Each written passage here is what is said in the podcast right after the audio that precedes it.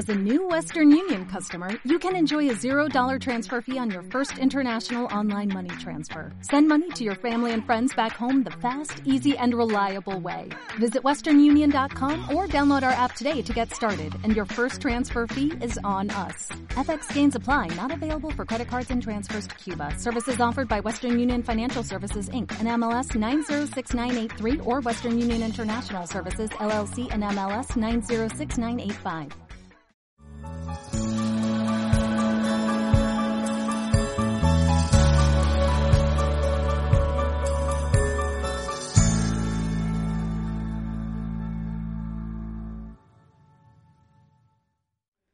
Bueno, yo pienso a veces, ¿cómo hace uno para desear un feliz año? Que no suene ni como así, como eso, ¿no? Uno reparte felices años con tanta generosidad, ¿no? Pero yo quisiera decirles que este año sea un año en que veas la gloria del Señor en tu vida y en tu familia. Y que disfrutes muchísimo tu relación con Cristo. ¿Se dieron cuenta esta mañana al cantar estas canciones? Yo quiero decirlo con el perdón de quienes nos ven en este momento por, por YouTube, que no hay como estar aquí. Yo la semana pasada estuve del otro lado de la pantalla también. No estaba aquí en la ciudad y estaba afuera, entonces está bien y es una alternativa. Por supuesto que queremos seguir aprovechando y estamos comprometidos en seguir difundiéndolo. Pero no hay como estar aquí. Escuchar a los hermanos cantar las verdades de la fe. Es diferente a estar sentado en la casa escuchando, ¿verdad? Y esta mañana cantábamos, por ejemplo, que hazme un siervo para tu gloria. Qué preciosa oración para este año. Decirle a Dios que en virtud de la obra de Cristo y por, su testimonio, su ejemplo, pero también porque Él hizo posible esto, que pueda yo ser un siervo, no para mi gloria, ni para la gloria de una iglesia, ni nada, sino para la gloria de Dios este año. Después también decíamos, yo te entrego mi ser, te doy mi corazón. ¿No les parece extraordinaria eso para decirlo hoy, juntos como iglesia? Y como individuos, yo te entrego mi ser en este nuevo comienzo. También decíamos que en la última canción, cantaré de su amor porque mis pasos se guiarán por tu voz. Eso es extraordinario. Y poder decirlo juntos, por algo la escritura dice que Él habita en la alabanza de su pueblo. Eh, eso ya es una descripción extraordinaria de lo que es una congregación cristiana más allá de cómo me siento y todo lo demás, es que hay una habitación especial de Dios, que hay algo especial, que, es poder juntarnos y cantarnos unos a otros las verdades de la fe y honrar y, adorar así a Cristo. Por eso escogemos estas canciones pensando siempre en, un texto de la escritura que nos guíe, pero también en, en, unas palabras. No sé si a usted le pasa, a mí me pasa con mucha frecuencia que hay una palabra de alguna de esas canciones que me queda resonando toda la semana, toda la semana. Que mis pasos se guíen por su voz, no por la voz de la farándula, de las redes sociales, de lo que piensa mi familia, de los apetitos de mi carne, que mis pasos se guíen por la voz del Señor. Hoy te entrego mi ser, hazme un siervo para tu gloria. ¿No les parece eso exquisito y extraordinario? Bueno, esta es la primera eh, prédica del año. Y uno dice, bueno, ¿qué va a decir un pastor en la primera prédica del año? Imagínense pues. en este primer mensaje del año, no voy a dar recomendaciones, como por ejemplo, le recomiendo que se vacune o que no se vacune. no voy a hablar de las resoluciones, por aconsejables que sean, o las exhortaciones para una vida saludable, baja de peso, cuidado cómo usas la tarjeta de crédito, conéctate más con la iglesia. Ni mucho menos voy a caer en ese lugar común religioso y fantasioso de quienes hacen grandes declaraciones con una grandilocuencia que solo se la cree ellos y que solo sirve para sobar el ego de muchos cristianos. Yo declaro que esto y que lo otro. No.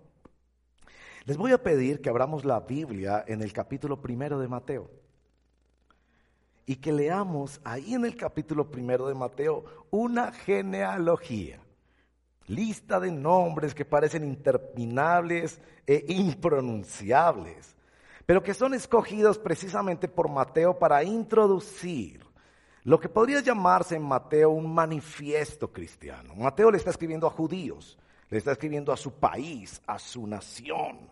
Mateo era un judío convertido y quiere introducir un documento que es su evangelio, que él quiere que cambie radicalmente la historia de su nación en un antes y después de Cristo. Vale que leamos esto para preguntarnos con el título de hoy, Sígueme tú en nuestra serie de discipulado, instrucciones para un nuevo comienzo. Leamos Mateo capítulo 1, verso 1 al 17. Tabla genealógica de Jesucristo, hijo de David, hijo de Abraham. Abraham fue el padre de Isaac, Isaac padre de Jacob, Jacob padre de Judá y de sus hermanos, Judá padre de Fares y de Sera, cuya madre fue Tamar. Fares padre de Jezrón, Jezrón padre de Aram, Aram, padre de Aminadab, Aminadab, padre de Naasón, Naasón, padre de Salmón, Salmón, padre de Boz, cuya madre fue Rahab, Boz, padre de Obed, cuya madre fue Ruth, Obed, padre de Isaí, e Isaí, padre del rey David. David fue el padre de Salomón, cuya madre había sido la esposa de Urías. Salomón, padre de Roboán, Roboán, padre de Abías. Abías, padre de Asá. Asá, padre de Josafat, Josafat, padre de Corán. Corán, padre de Usías. Usías, padre de Jotán, Jotán, padre de Acaz. Acaz, padre de Ezequías. Ezequías, padre de Manasés. Manasés, padre de Amón. Amón, padre de Josías. Y Josías, padre de Jeconías y de sus hermanos en tiempo de la deportación a Babilonia.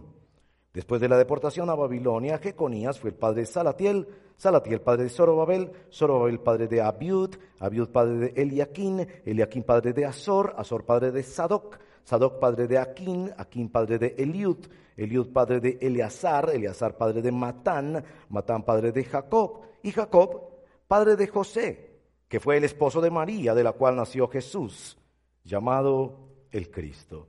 Así que hubo en total 14 generaciones desde Abraham hasta David, 14 desde David hasta la deportación a Babilonia y 14 desde la deportación hasta el Cristo.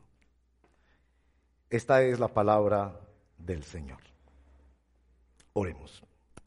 Señor, ayúdanos por favor a leer tu palabra santa con, con el respeto y el cuidado y la seriedad que ella merece.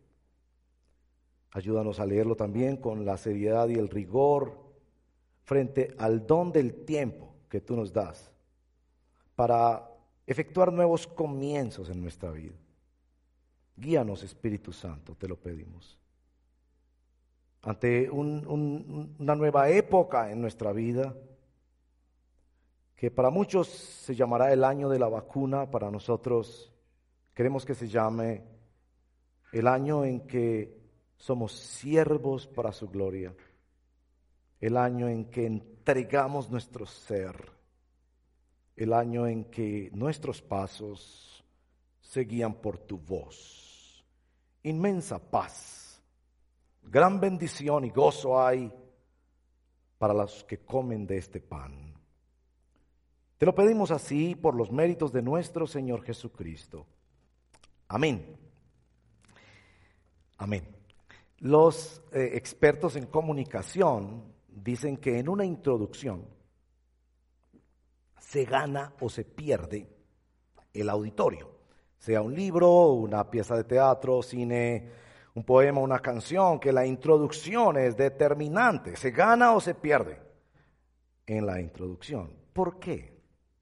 Introduce Mateo su evangelio con una genealogía. Y no me digan que tiene que ser así, porque Lucas lo hace en el capítulo 3.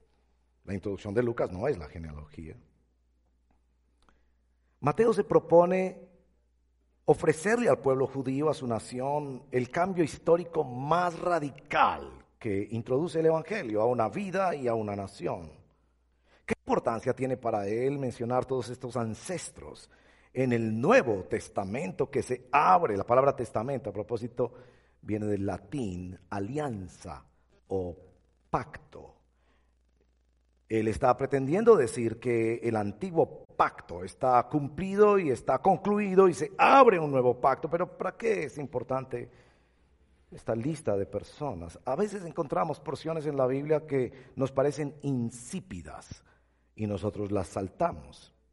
Y muchas veces con ello ofendemos al autor de ese texto, pero también nos perdemos de verdades absolutamente imprescindibles para nosotros. En esta época, en que todo lo hacemos a la carrera con el vértigo de estos tiempos, como las imágenes que pasan rápidamente en un computador o en un dispositivo móvil.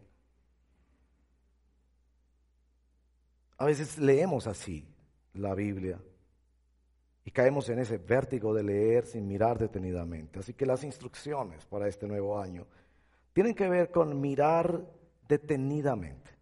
Tres cosas. Mirar detenidamente la palabra de Dios. Por supuesto, nada atractivas son las genealogías. Las genealogías para los judíos eran como las escrituras públicas. Esto es importante que lo sepan. Realmente las genealogías eran escrituras públicas. Porque en Israel la tierra no pasaba de, o no debería pasar de una tribu a otra. Así que saber quiénes eran los descendientes era de hecho decir de quién era la tierra, eran las escrituras públicas. Ahora, las escrituras son de suma importancia. Pregúntele a quien tiene una propiedad y sabrá que las miramos con, con detenimiento, con un celo minucioso. No porque nos hagan sentir bien, no hay nada más aburridor que leer una escritura. No porque nos dicen cosas espectaculares, sencillamente describen límites, números, pero porque son verdad. Y porque son una verdad fuera de nosotros.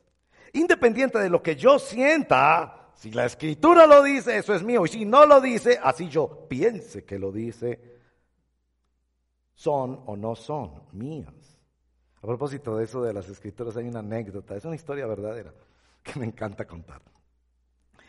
Nosotros hacemos pues estos grupos en la casa, ahora estamos haciendo los grupos virtuales y en un mes lanzamos los DBS, la nueva temporada de DBS, maravilloso. Pero pues en la época en que lo hacíamos presenciales, ¿no? Eh, los hermanos de la iglesia en esta unidad donde vivían pusieron un letrerito ahí en la entrada, ¿no? Eh, el próximo martes queremos invitarte a que vengas con nosotros a estudiar las escrituras. Era un grupo de estudio bíblico donde iban a estudiar la palabra de Dios. Y bueno, esta anciana se presentó en el apartamento de su unidad donde iban a estudiar las escrituras y debajo del brazo traía todas las escrituras de su casa. ¿A qué ha venido usted, señora? Pues a estudiar las escrituras.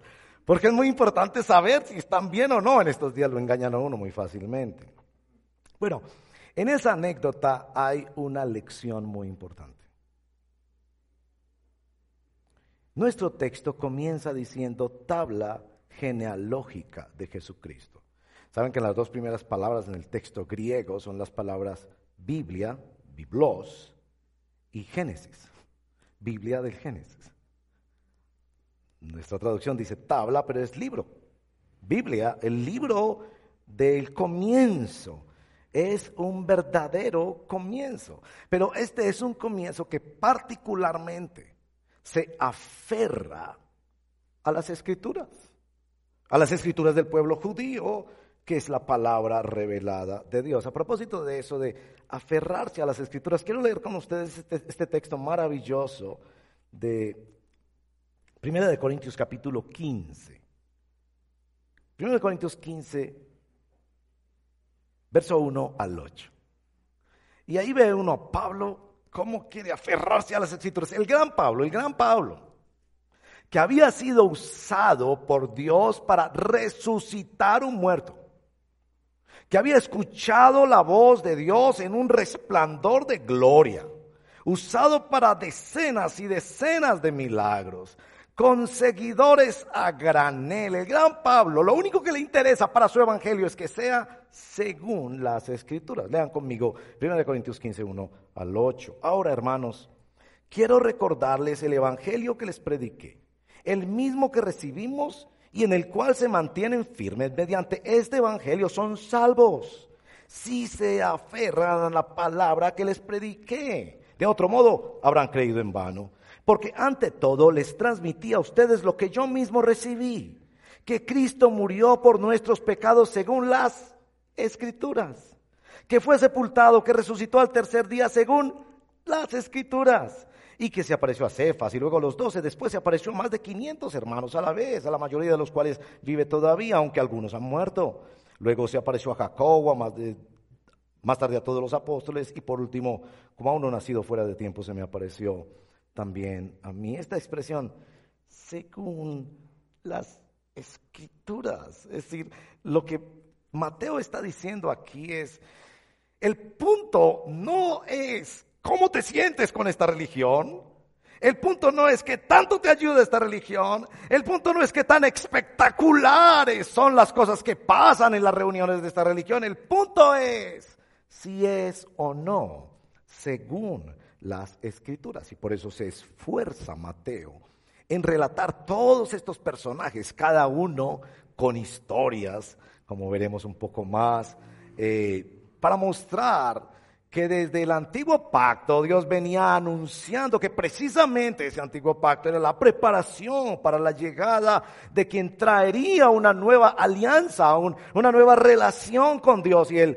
él está diciendo que es según las escrituras. Pero esto no es solamente, por favor, un asunto de, orden cognitivo, eh, mental, eh, información con la que uno tiene que estar de acuerdo. El poder de la palabra de Dios para darnos herencia, para salvarnos y santificarnos, para consolarnos, para darnos luz, para sanarnos, para guiarnos, para hablarnos de día y de noche. El poder de la palabra de Dios.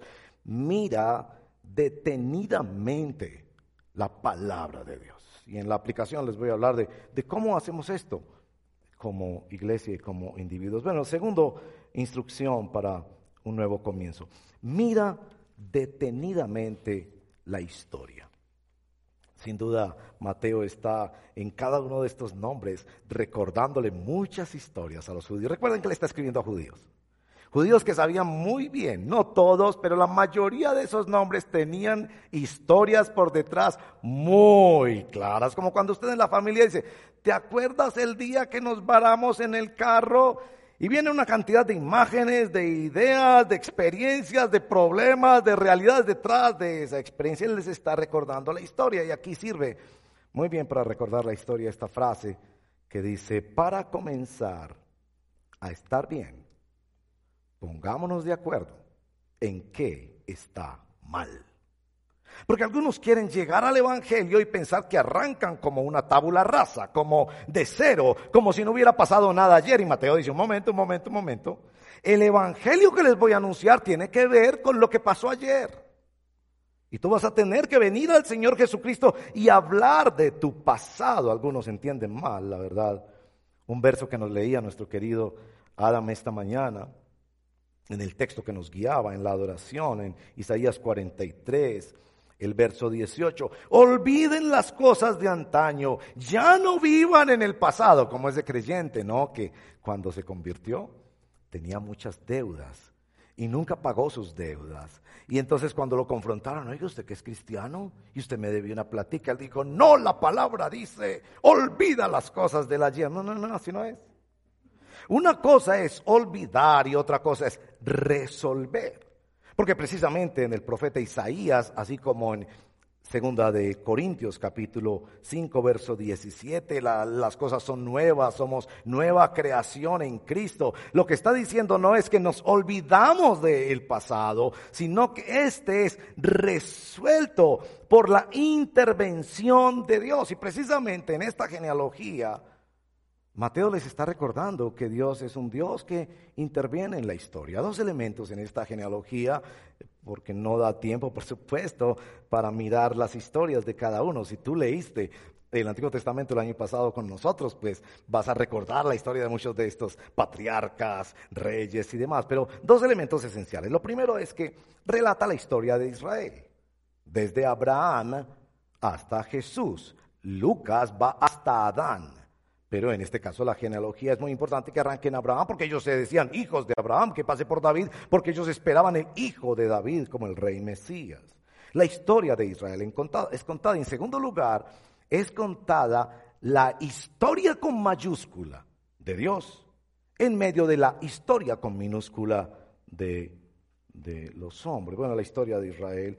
Ah, debo decir que claramente en esta genealogía no aparecen todos los nombres que corresponden. Las genealogías en esta época eran hechas por selección.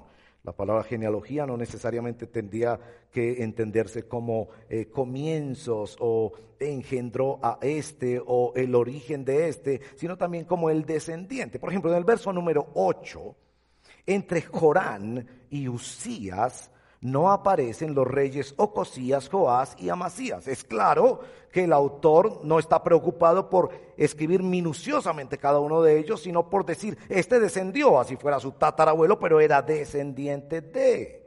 Están acomodados en tres grupos de 14. Eso les va a interesar a quienes les gusta leer sobre el tema. Para los judíos de esa época era muy importante lo que llaman el valor numérico de los nombres. Los judíos le ponen un nombre a cada letra y el nombre de David en su valor numérico es 14.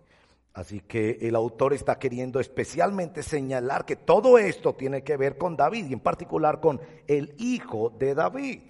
Pero evidentemente no era una genealogía completa porque, por ejemplo, entre David y José, en Mateo hay 27 nombres, mientras que en Lucas hay 42 nombres. Entonces no se trata de describirlo detallada y minuciosamente, sino particularmente observar estos tres grandes momentos de la historia, el Pentateuco, los patriarcas, el reino, David y los reyes, y el exilio babilónico. En todos esos momentos de la historia se veía claramente el pecado del pueblo. Cuando usted lee el Antiguo Testamento, una cosa que usted observa en la Biblia es que para nada maquilla ni esconde los pecados del pueblo de Dios y los grandes problemas que hay. Y en este caso en particular, si miran conmigo en el verso 3, empiezan a aparecer estos nombres de mujeres. No era frecuente que en las genealogías pusiesen nombres de mujeres.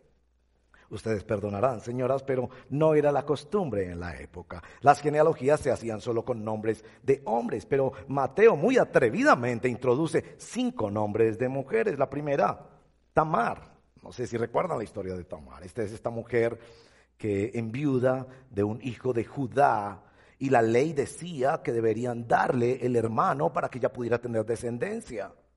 Y se niegan a eso, se niegan a eso y en su desesperación ella se disfraza como una prostituta y se hace embarazar de su propio suegro para tener la descendencia. Y esa es una de las tatarabuelas del Señor Jesucristo. Después tienes a Rahab, que en Jericó es Rahab, la ramera, era una prostituta. O Ruth, una mujer del pueblo moabita, odiado y maldecido por Dios, que llega a ser abuela del Señor Jesucristo. Y bueno, tienen allí nada más y nada menos que a Betsabé, que ni siquiera se menciona por nombre, la esposa de Urías esa mujer que sedujo y que con quien también David cometió un grave error y pecado y bueno, fueron disciplinados por Dios, pero que fue la mamá de Salomón, abuela del Señor Jesucristo. Así que cuando llega el nombre María, que es el último nombre que da Mateo, es como para decirles, hey, hey, judíos, la historia humana no es elegante.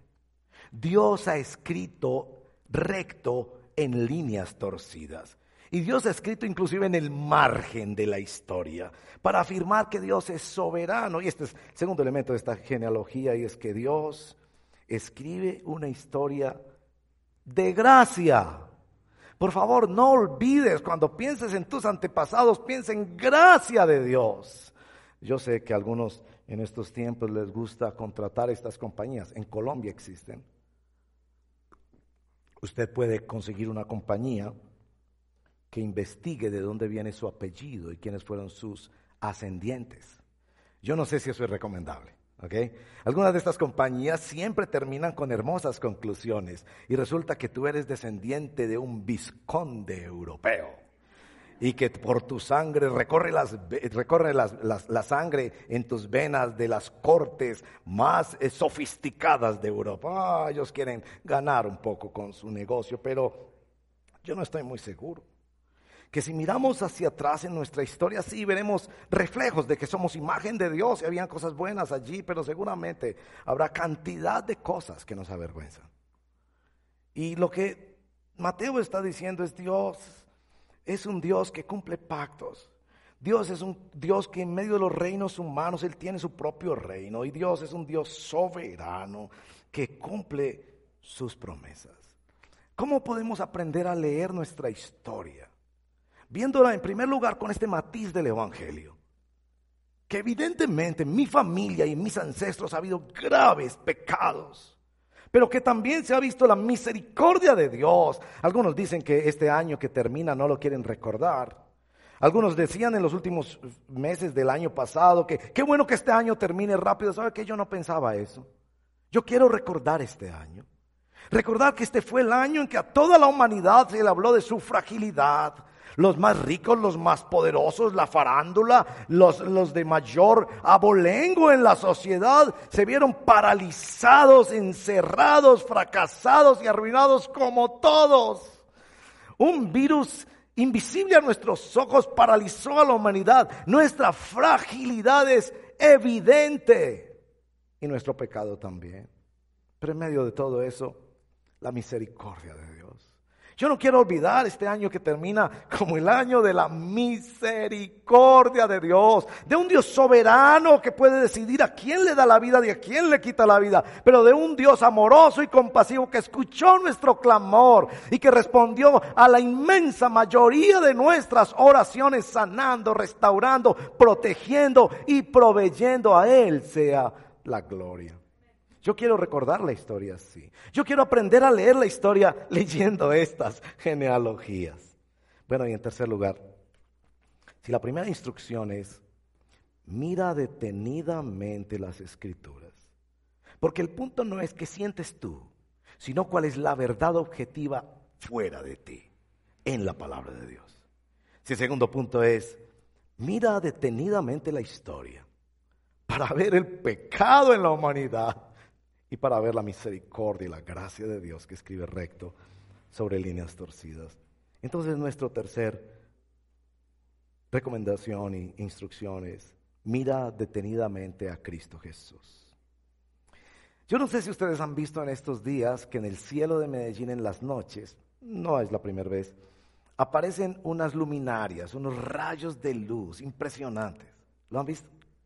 En medio de la noche, un rayo de luz desde algún punto de la ciudad que se dispara hacia el cielo. Yo supongo que es como la publicidad de alguna compañía, no sé, está llamando la atención seguramente. Y gastando toneladas de energía allí y de dinero. Lo que hace Mateo en esta genealogía es lo mismo, pero al revés. Como si desde el cielo viniera un haz de luz poderoso y resplandeciente sobre la tierra para señalar al verdadero rey. Sobresale aquí, obviamente, por ejemplo, en el verso número 6, que el único que recibe el nombre de rey aquí es el rey David. Claro, en la mente de estos judíos que leían el que vendría como Mesías era un rey victorioso y poderoso al estilo de David, que fue el punto más alto de su reino, el amado y dulce cantor de Israel, pero el guerrero victorioso que expandió el territorio de Israel. Mateo quiere señalar lo que llaman los teólogos los tres oficios del Señor Jesucristo. Jesucristo es rey, es profeta, y es sacerdote. Y esto lo van a ver claramente en el libro de Mateo a medida que leamos esta próxima semana y vamos avanzando por los capítulos de Mateo. Él es un rey superior a David. Él es un profeta superior a Moisés. De hecho, en los cinco discursos de Mateo, uno de ellos es el Sermón de la Montaña, no solo interpreta la ley, la enseña, la escribe en el corazón de sus discípulos, sino que él mismo la vive en nuestro lugar como nuestro sustituto. Pero también cuando llega al templo, Él es el, el sacerdote que no solo es el que presenta el sacrificio, sino que Él mismo es el sacrificio y Él limpia el templo. Bueno, eso lo tienen en, el capítulo 12, por ejemplo de, Mateo es tan bonito ese capítulo porque tres veces en el verso 6, 41 y 42 se repite esta expresión. Jesús es más grande que. En primer lugar, dice en el verso 5, es más grande que el templo. Perdón, verso 6, más grande que el templo. Verso 41, él es más grande que el profeta Jonás. Muy interesante que escoge ese profeta para compararlo con el Señor Jesucristo y es más grande que Salomón, el hijo predilecto. Y por antonomasia el mejor hijo de David. Y aquí está diciendo que Jesús es mayor que Salomón.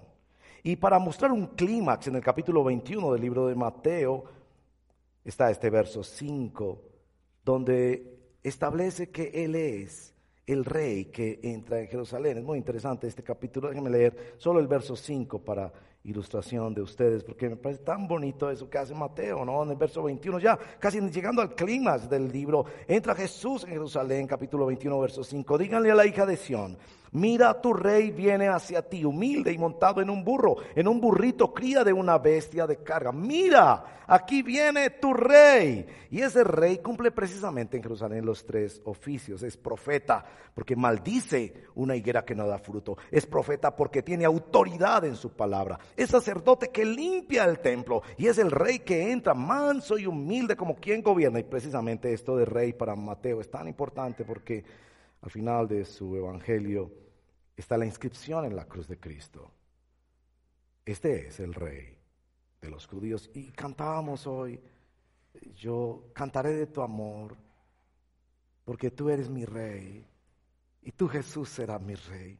Y lo que les está diciendo a los judíos, como nos dice a nosotros esta mañana, es, ¿quién es el rey de tu vida? Recuerden que el Evangelio en el capítulo 2 comienza con el rechazo del rey el rey Herodes, cuando los sabios orientales vienen y preguntan, ¿dónde está el rey? Y termina el Evangelio señalando, el rey está clavado en una cruz. Pero no termina la historia ahí. Porque en la resurrección es el rey que se levanta victorioso. En el capítulo 28 dice, toda autoridad y todo poder me es dado. Por tanto, vayan y prediquen este evangelio en el mundo. Sí, como un rayo de luz está señalando al verdadero rey que es nuestro Señor Jesucristo. Bueno, ¿qué aplicaciones debemos hacer sobre esto?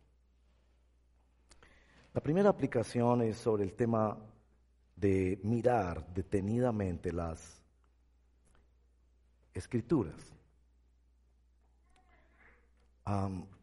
apegarnos a las escrituras. No, no leerlas de corrido no leerlas como un acto legalista de cumplimiento formal. Déjese enamorar de la Biblia. El viernes, que fue nuestro primer devocional, leíamos en el Salmo 1, verso 2, que este hombre no hace esto, no hace esto, no hace esto, no hace lo otro, porque en la ley del Señor está su delicia y en ella medita día y noche. Por favor, no vivas de un almuerzo a la semana. Hay muchos, hay muchos que se llaman cristianos hoy en día y que viven de un almuerzo a la semana y sus Biblias se mantienen hermosas, brillantes, nuevecitas, porque no las lees en la casa. Y la Biblia que lees son las redes sociales, el periódico, las noticias que te cargan y te estresan más o las revistas de farándula y de moda. Si vamos a mirar detenidamente la palabra, esto implicará que hagamos un compromiso real con el Señor. Responde, cristiano, al hambre que el Espíritu te da por la palabra. ¿A quién iremos? Si solo tú tienes palabras de vida eterna, y yo te desafío con esta expresión. Si no tienes hambre de Biblia todos los días es que no estás vivo. Solo los vivos tienen hambre. Y solo los vivos en el reino de Dios tienen hambre de palabra de Dios. Si no tienes hambre de palabra de Dios, ten mucho cuidado porque es posible, como decía Spurgeon, que desde las bancas de las iglesias está yendo más gente al infierno que desde cualquier otro lugar.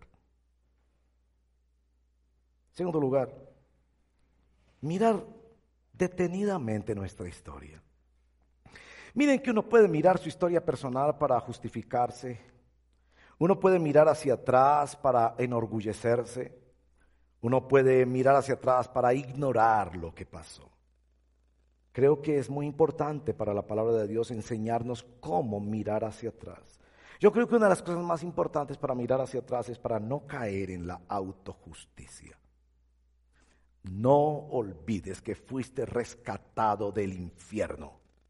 Tú no eres más importante que ninguna otra persona. Pablo decía, yo soy el principal de los pecadores. Y creo que cada uno de los cristianos debemos decir eso porque solo conocemos un corazón, cada uno de nosotros. Necesitas venir al Señor Jesucristo y reconocer cada día la inmensa grandeza de su amor al perdonarte siendo pecador, porque si olvidas que eres un pecador redimido, vas a caer en autojusticia, en orgullo, en prepotencia, vas a menospreciar a los demás y no vas a aprender a arrepentirte diariamente y a pedir perdón. ¿Cuánto necesita el mundo conocer cristianos que se arrepienten todos los días? Es tan fácil arrepentirse solo una vez para vivir después una vida de orgullo espiritual. Bueno, en tercer lugar, mira detenidamente al Señor Jesucristo. Fija los ojos en Cristo. Yo tengo este ejemplo. No tengo otro, la verdad, en esta mañana. ¿Se han dado cuenta de cuán determinados vivimos y cuánto fijamos nuestros ojos en ese aparatico que se llama teléfono móvil o dispositivo móvil? Y por supuesto, yo no te estoy pidiendo que trates al Señor Jesucristo como, como un objeto que tú programas y manipulas. Pero sí te quiero decir que nosotros fuimos creados para depender de algo fuera de nosotros. Algo que determine nuestras vidas, evidentemente. Algo que, que nos marca, que atraviesa todo lo que hacemos. Y, pienso en estos celulares, que ya todo lo hacemos ahí. El banco, la programación, los correos, las comunicaciones con la familia, las listas del mercado, todo aparece cruzado por este dispositivo. Y, y, pienso que debería nuestra vida vivir dependiendo del Señor Jesucristo, pensando en Él todos los días más que un enamorado, una enamorada. Dependiendo de Él más que un niño depende de sus padres, buscándolo más que un adicto busca desgraciadamente el motivo de su adicción. Ama a Cristo, pero para amar a Cristo debes conocerlo creerle y confiar en Él. Vamos a comenzar precisamente la lectura de, de, los evangelios. Hemos comenzado el viernes pasado, capítulo, y vamos a pasar varias semanas leyendo cada día un capítulo, y todos van a señalar a Cristo, como Mateo, señalando al rey, señalando al rey, señalando al rey, porque el cristianismo no se trata de una lista de deberes o de una institución o decir cuál religión es más grande o cuál cosas espectaculares hace una iglesia o un pastor. Cristianismo es Cristo. Es la persona de nuestro amado Salvador y su efecto magnético sobre nuestra vida. El cristianismo no es una religión de principios y valores que tú practicas para que te vaya bien en la vida o de fórmulas para voltearle el codo a Dios y conseguir los milagros que tú deseas. El cristianismo es Cristo. Es amarlo a Él, vivir para Él arrepentirte en su presencia todos los días, creerle a su palabra todos los días, su profunda compasión, su amor, los destellos de luz y de gloria que emanan de sus palabras, de su cuidado amoroso por los enfermos, por los leprosos, de su poder contra las tormentas, los demonios y aún la misma muerte. Nuestro amado Señor Jesucristo que ha dicho, no te dejaré ni te desampararé, estaré contigo todos los días hasta el fin. El mismo Señor Jesucristo que nos ha regalado su precioso Espíritu Santo como las arras, en la cuota inicial de su bendición para que nos conectemos con Él todos los días. Ama a Cristo, honra a Cristo y vive para Él en este nuevo comienzo.